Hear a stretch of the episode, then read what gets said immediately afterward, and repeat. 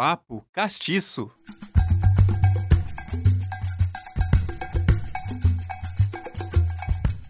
Uma cantora brasiliense radicada em Curitiba está desbravando o cenário da MPB, da música preta brasileira. Uma artista construída dentro de toda uma diversidade melódica que faz coabitar no samba pitadas fortes do rap. Filha de sambistas, a nossa convidada desde cedo tem os seus ouvidos abertos e atentos, entregando toda uma mistura de experiências, sons, cores e sabores que podem ser percebidas nas suas obras, como o gosto marcante do dendê, o nome de um de seus álbuns. Como explicar a sensação de fazer samba do bom? É, essa é uma das frases do single Devoção, que ela lindamente interpreta e eu já uso para dar como pontapé de abertura do nosso programa. Seja muito bem-vindo, seja muito bem-vinda. Você está no Papo Castiço. Estamos diretamente aqui dos estúdios da Rádio Ninter, a rádio que toca o conhecimento. Anexo aqui a redação da CNU, da Central de Notícias da Uninter. Aqui a gente conversa de uma forma leve, de uma forma genuína, trazendo à tona assuntos que envolvem a pluralidade existente nas raízes históricas do nosso país. Vamos desmistificar, vamos enaltecer a cultura negra aqui no Brasil. Bora lá? Vem comigo!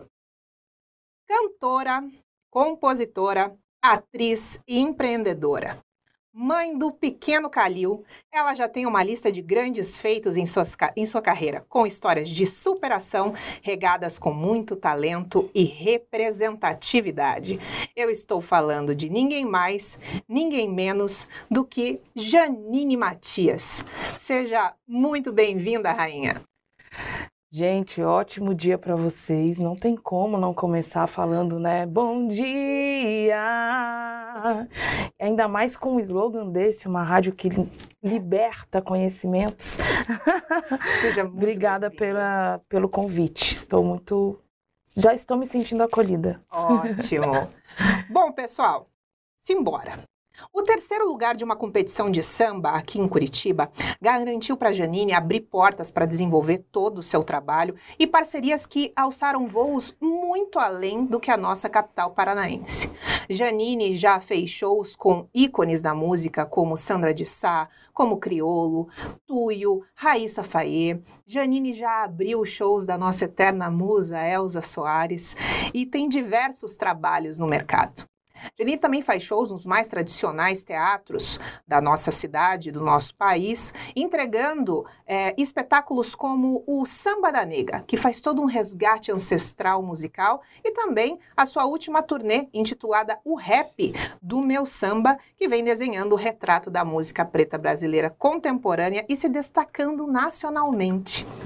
Em 2021, a nossa rainha desfilou no São Paulo Fashion Week na coleção Sankofa de Naya Violeta e foi aclamada pela plateia ao desfilar cantando samba dos ancestrais de Martinho da Vila, marcando presença em um dos importantes movimentos para a racialização da moda no nosso país. Então, minha querida rainha, quanta coisa que tem até aqui. Isso foi só um trechinho do que toda a bagagem que você traz contigo. Agora a gente vai adentrar nessa história linda que você vai contar pra gente. Bora lá? Vamos. Então tá certo. 2008. 2008 foi o ano que você escolheu Curitiba como a tua morada. E eu meramente imagino as dificuldades que você deve ter passado uhum. para conciliar aí a nossa vida civil trabalhos formais com o desenvolvimento da tua arte. Uhum. Então, quando você caiu aqui em Curitiba, você foi colaboradora do Sócio Furacão do Clube Atlético Paranaense, depois até prestou serviços dentro da Zara. E me diga, quando que você sentiu que todas as rimas escritas e entoadas no teu dia a dia não cabia mais nesse contexto? Bom, uma coisa muito legal que as pessoas, eu, eu até acho muito bonito isso, que eu acho que é resultado de um trabalho, mas eu não vim para Curitiba por causa da carreira artística, né? Não tinha nada a ver, inclusive eu nem eu tinha uma relação com a música, logicamente por causa do, do meu, dos meus pais, mas é, eu não cantava profissionalmente, não tinha não tinha essa visão assim, né? É, e meus pais sempre vieram para cá de férias. A gente tinha uma tia que morava em Paranaguá e eu era apaixonada pela cidade. Eu sempre dizia quando a gente ia embora que eu ia morar aqui, que eu ia morar aqui. e aí é, meus pais separaram, mas meu pai continuou vindo para cá. E aí nessa numa dessas vindas, eu fiquei. Eu fiquei na casa de um casal de amigos deles, que mora ali na Barreirinha, inclusive. E e aí entrei na época ali no sócio furacão, né? Eu, eu tenho tenho formação de técnica em radiologia, especialização em mama, estava numa transição ali, mas eu não, não conseguia atuar na área, assim, por questões emocionais mesmo, não sabia lidar com a com o ambiente, assim, é, hospitalar, que inclusive isso é tão relevante, né, quando a gente pensa em profissões e fala dessas questões, que não é só o querer, né? Você realmente tem que ter o tino para coisa, você tem que conseguir, aquilo tem que fazer parte de você. Então, saúde a todos os profissionais de saúde, porque eu não consegui, amava a, a fazer lá as técnicas e tirar o raio-x e a mamografia, mas a, a lidar né, com aquela com a, com a, situação de vulnerabilidade, né, que as pessoas às vezes estão. E, e aí nisso eu estava sem trabalho em Brasília e vim para cá de férias e aí a minha amiga falou, olha, aqui você entra, põe lá no RH o seu currículo e as pessoas te contratam. Eu, oi? Cara, no Brasil não existe isso, né? Ou você é funcionário público ou você tem uma vaga para 100 pessoas, assim. Uau. Então é, é muito concorrido e a gente tinha essa oportunidade aqui. Fui fazer entrevista com essa minha amiga no Atlético e fiquei. Óbvio que a minha família, né, não queria, meu pai, toda aquela coisa. E assim, Sandy, foi tão, era tão para ser que em menos de um mês eu consegui um lugar para morar. Aí fui pro Boqueirão, né, era uma equipe muito grande, né, estavam construindo o estádio e tinha uma mana lá, Simone, que ela tinha uma casa e tinha uma kitnet atrás mobiliada, assim. E aí, meu irmão, já fui pro que era meu, né? E, e, aí na época conheci a Amanda, que é uma grande transista aí da nossa cidade, e ela me apresentou uma galera do rap, né? Porque desde de, de pequena, assim, adolescente, eu fui criada na, nas comunidades ali em Brasília, né? Na Chaparral, que é uma divisa da Ceilândia com Taguatinga Norte, QNL. E então eu tinha essa vivência muito forte com rap, conheci muita gente. Em Brasília também a gente, o meu irmão, né, a gente fez parte aí de um período de uma de uma sequência de transformações até culturais, essa coisa das rimas na rua, as rodas de rima, a gente estava sempre ali, MCs de classe, um movimento, quem é de Brasília sabe, assim. É, e aí eu estava muito ligada a isso, só que eu também tive um período que eu fui para a igreja evangélica ali na minha adolescência, fiz muitos trabalhos também dentro de presídio, tanto na Papuda quanto no CAGE. Indicada até como pastora. É. e aí, e aí por isso também, como eu tinha essa ligação com a favela e toda essa coisa, o rap tava muito ali. A galera tinha um respeito e eu tava, tava ali, sei lá, ia no salão, tava o GOG, tava o Japão, DJ Jamaica, uma galera, mas eu não tinha essa visão, né? Não, não tinha mesmo, gente, isso era tão natural. Assim como meu pai, né, minhas tias, e tá rolando ali o terreiro, tá rolando as cozinhas e já vinha um samba acontecendo, minhas tias ouvindo as músicas, indo, né? É, grandes grupos aconteceram lá no quintal da minha avó, Luz do Samba, samba, tem o Amor Maior, o Milcinho, que eram nossos vizinhos. Então, assim, foi, aconteceu. E aí eu acho que essa vinda para cá me fez também ver o, tudo aquilo que eu tinha, né? Eu já, já tinha grandes composições, eu sempre escrevi. E tem uma coisa muito, assim, que eu, eu gosto de falar também porque me marcou. A, a, os meus avós é, maternos, eles eram analfabetos. E aí eu escrevia, às vezes, umas coisas, assim, de madrugada, minha avó não sabia o que era jogar pra fora. e eu brinco que se não fosse isso, eu já teria muitos mais livros, né? Mas já, já, já... Enfim, eu já tinha algumas coisas. E aí, quando eu cheguei aqui e fui chamada pelo Murphy para fazer uma participação, que nessa que eu tô lá nas festas e tal, aí ouviram eu cantar. Você canta? Eu, não, não canto. Você canta? Não, nunca canta. E aí me convenceu na época, o meu irmão tinha vindo para cá, o meu irmão é, começou a fazer profissionalmente música antes que eu. Eu tinha medo, né? falava não, não, não. e aí Você compus... não se reconhecia nesse não papel? Não me reconhecia, não queria, não tinha nada a ver. Eu falava não, não, não. Tinha receios mesmo, né? E aí, resumindo, assim, compus a primeira música com a MC Murphy, que aí a gente lançou com a track cheio, e quando eles me levaram lá, os meninos, o Cílio e o Cabeça, falaram assim: olha, você é uma artista, a gente quer gravar você. E aí me deram o EP Eu Quero Mergulhar, que já é um trabalho de rap, mas já tem umas misturas ali, o sampler tem samba. Isso em 2012. 2012. E, e aí é isso, aí a galera também começou, MC Magu, gravei com muita gente, assim. É, e virei um pouco da mana dos refrões. Se alguém quisesse um refrão, hum, falava comigo. Olha só! tem um caderninho dos refrões? É, tem um caderninho dos refrões, tem bastante coisa. E nisso, né? E aí foi a transição, saí do Atlético. Na época, na verdade, entrei na coach, depois entrei na Zara, fui né, fazendo ali coisa no shopping.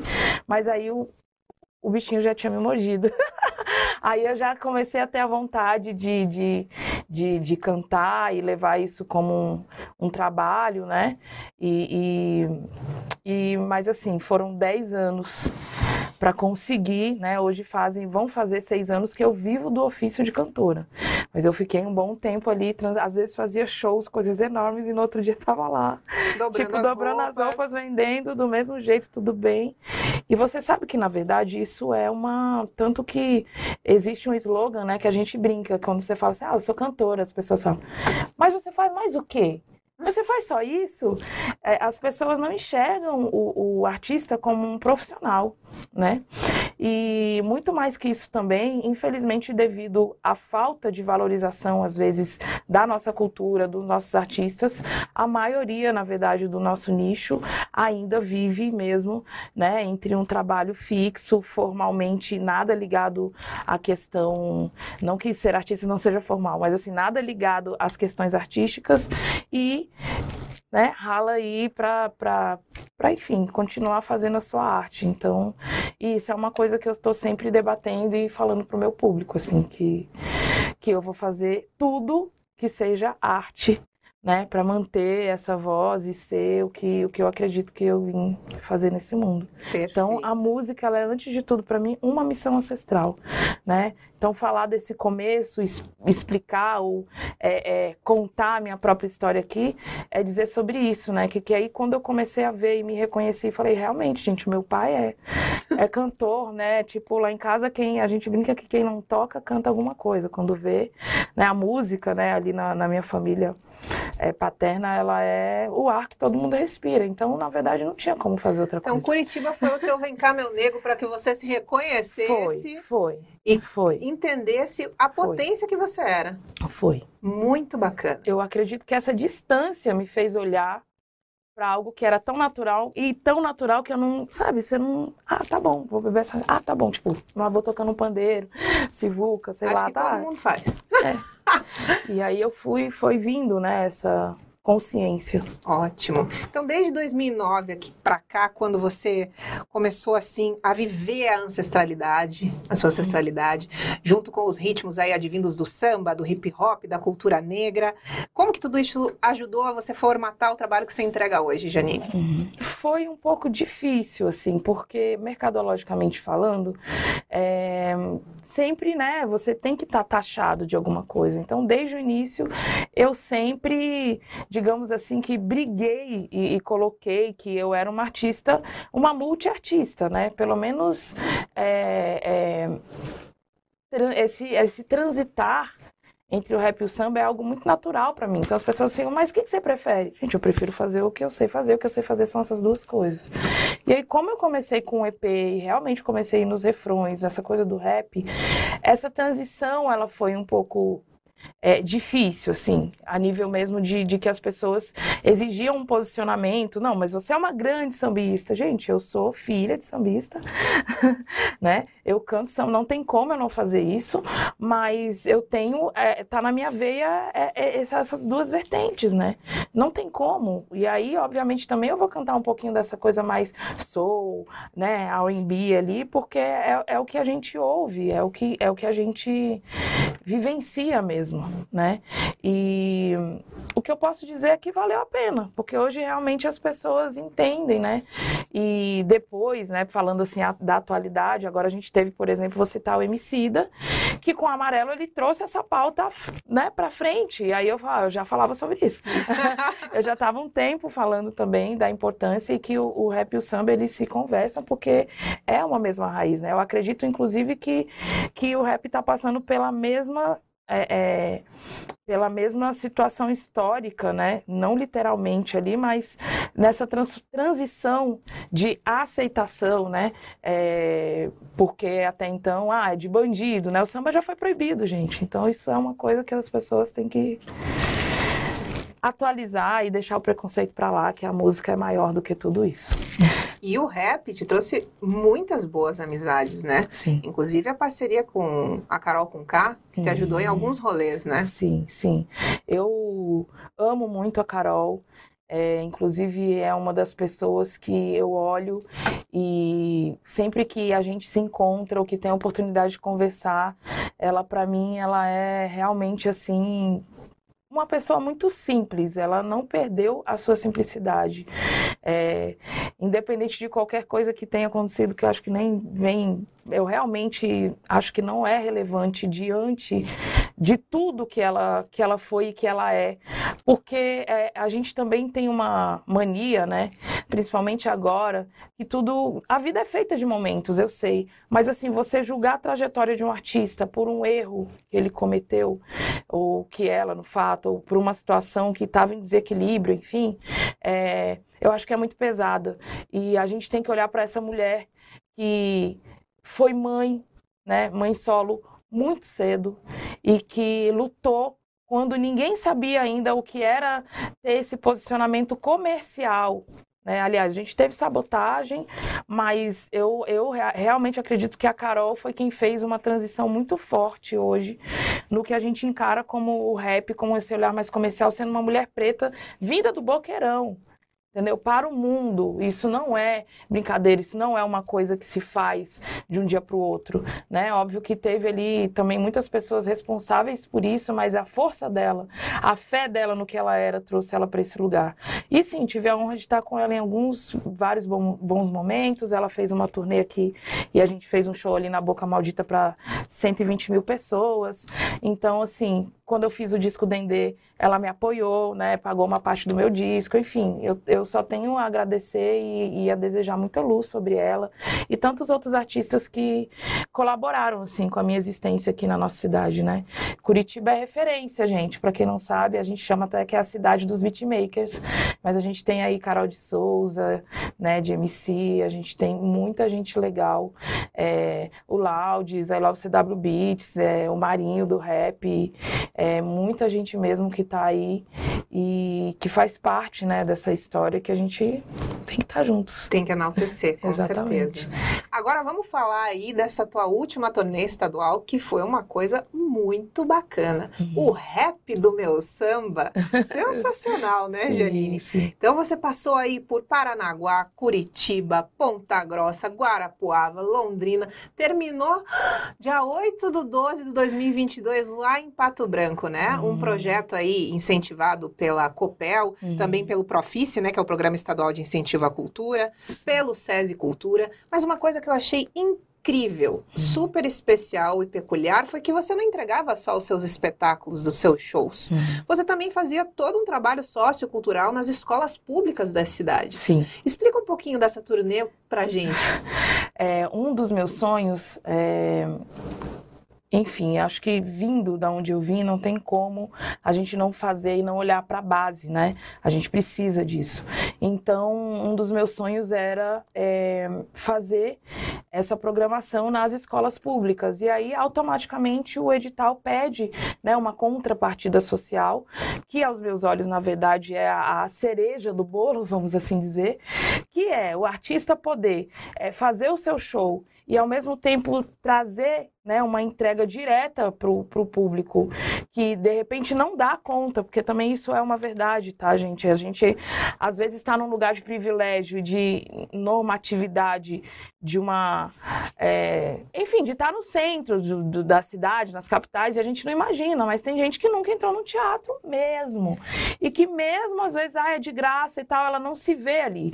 Então a gente tinha, a gente teve toda uma programação e eu chegava na cidade um dia antes e nós tínhamos uma contrapartida social, né, estando nas escolas, e teve uma das escolas em Paranaguá, por exemplo, que a gente entrou literalmente no refeitório. A nossa palestra foi no refeitório e foi linda, foi incrível, né? É, a princípio a gente tinha pensado num show, mas depois a gente é, transformou e pediu para fazer um bate-papo mesmo sobre a música preta brasileira, uma palestra, né? Que aí eu falo sobre toda essa questão, a gente põe as músicas para as pessoas ouvirem e é muito bonito, assim. Óbvio que tem artistas que às vezes eles nunca ouviram, ou também se ouve a nuance daquela pessoa, nossa, eu ouvi isso com a minha avó, ou nossa, isso é legal. Então é muito emocionante. Eu não posso dizer nem que. Eu não sei se é mais emocionante que o show, mas ele mas tem o mesmo peso, assim, de realização, peso não, eu digo a mesma alegria, né? É, a mesma a mesma grandeza, porque a gente recebe abraços, a gente vê o brilho no olhar das pessoas e, e, elas enxergarem também o quanto a música transforma a vida delas, né? Porque a gente fica nessa do dia a dia, às vezes não vê e aí, quando a gente ouve e começa a falar de alguns assuntos, as pessoas. Nossa, é mesmo. Quando minha avó fazia aquele feijão, nossa, ela ouvia que tal música. No... Nossa, o tambor. Nossa, é, mesmo. Uma... Nossa, é no terreiro. Meu Deus. Sabe? Umas ligações, umas fichas que caem. que é bem gostoso. Então, quando você chegava na cidade, antes de acontecer o espetáculo, você fazia como se fosse um chamamento sociocultural para empoderar as pessoas a pisar em ambientes que muitas vezes elas não se permitiam. Exatamente. Então, e isso também é muito forte. Você chegar nas cidades e, e, e ver alguns espaços que as pessoas não, não têm dimensão e que elas acham que elas não podem entrar ali. Né? É, o que era para ser, e muito legal mesmo você fazer essa observação, porque na verdade o que era para ser uma entrega é, de uma contrapartida se transforma também em um, uma, uma transformação de acessibilidade, né? Olha, gente, essa mesma pessoa, eu tô aqui com você, ó, mais tarde ou amanhã, você pode ir no teatro tal, tal horário, é de graça. Aí, mas aqui, é, você pode ir lá. Né? A gente teve muitas emoções nesse sentido, assim. Também tivemos, às vezes, cidade, lugares em que e o público ficava meio na dúvida, então, né, entrevistas, mas foi bem recebida, assim, no geral.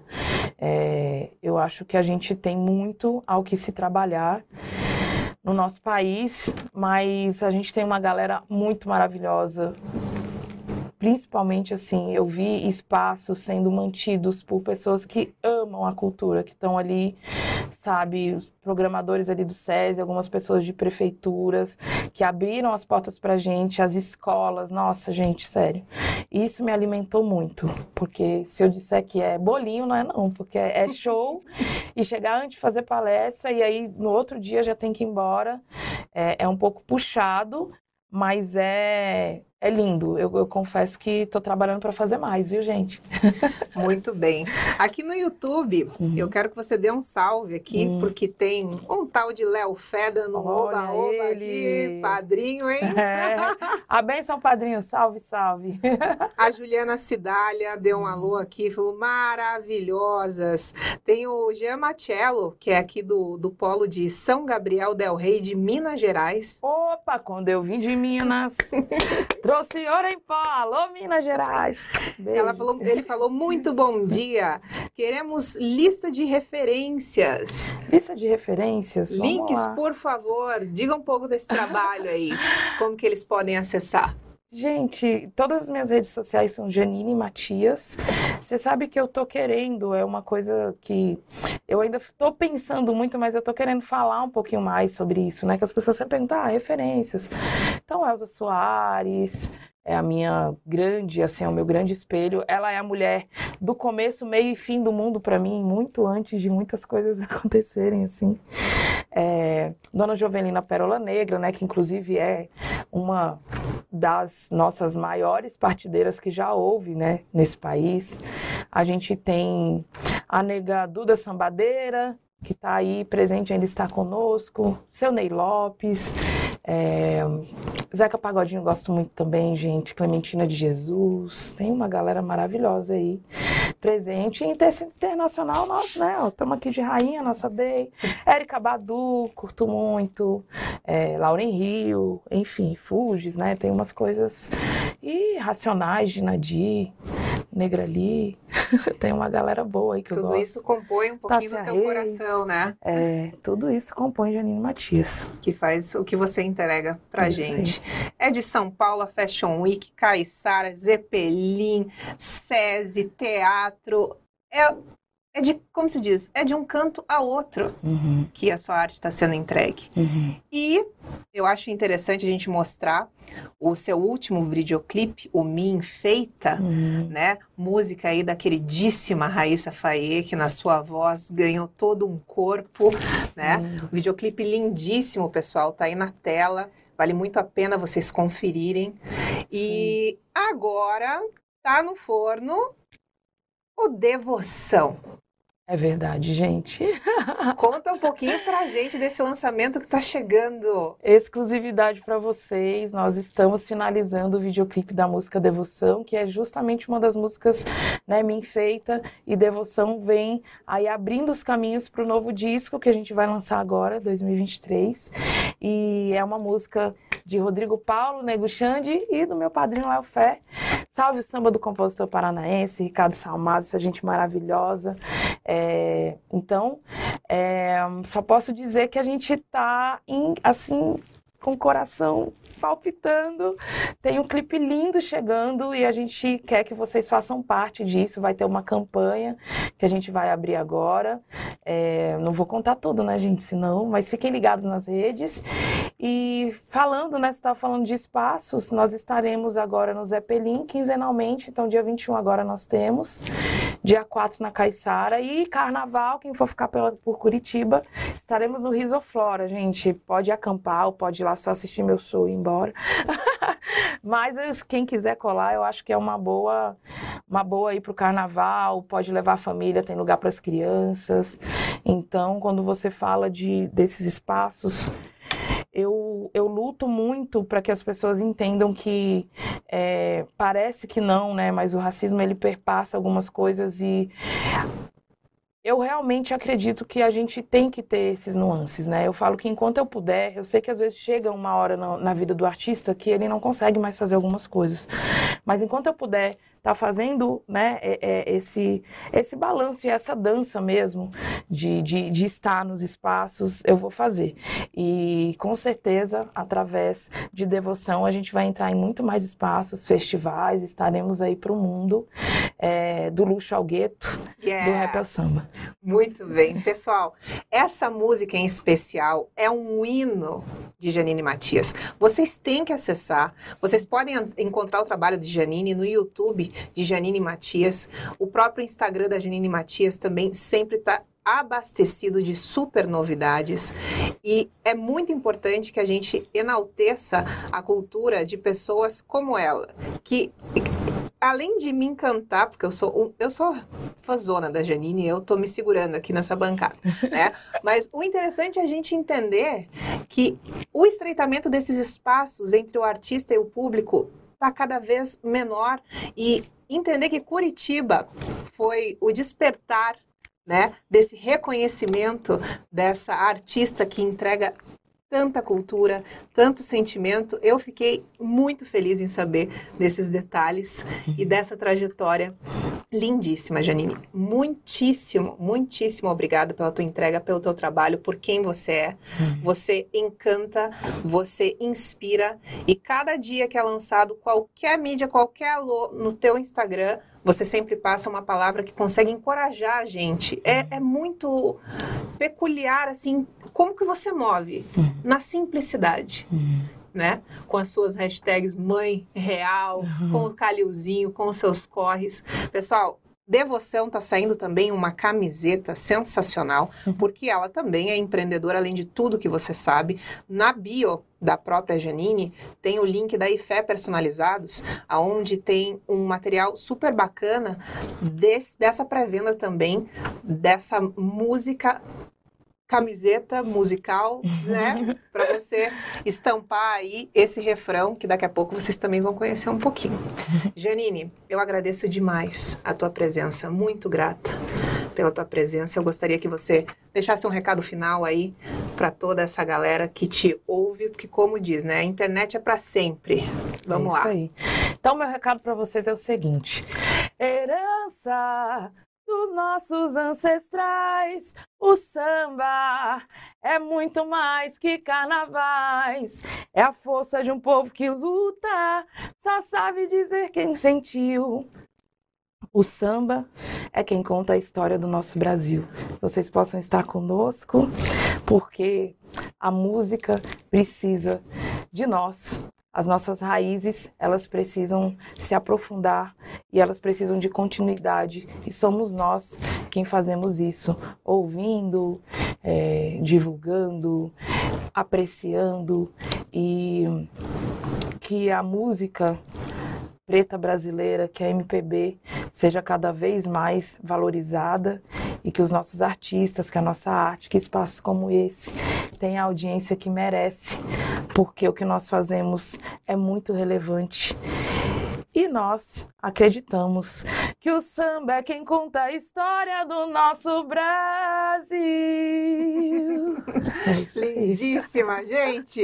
E eu encerro aqui em grande estilo esse primeiro Papo Castiço da temporada 2023. Muito obrigada pela sua audiência até aqui.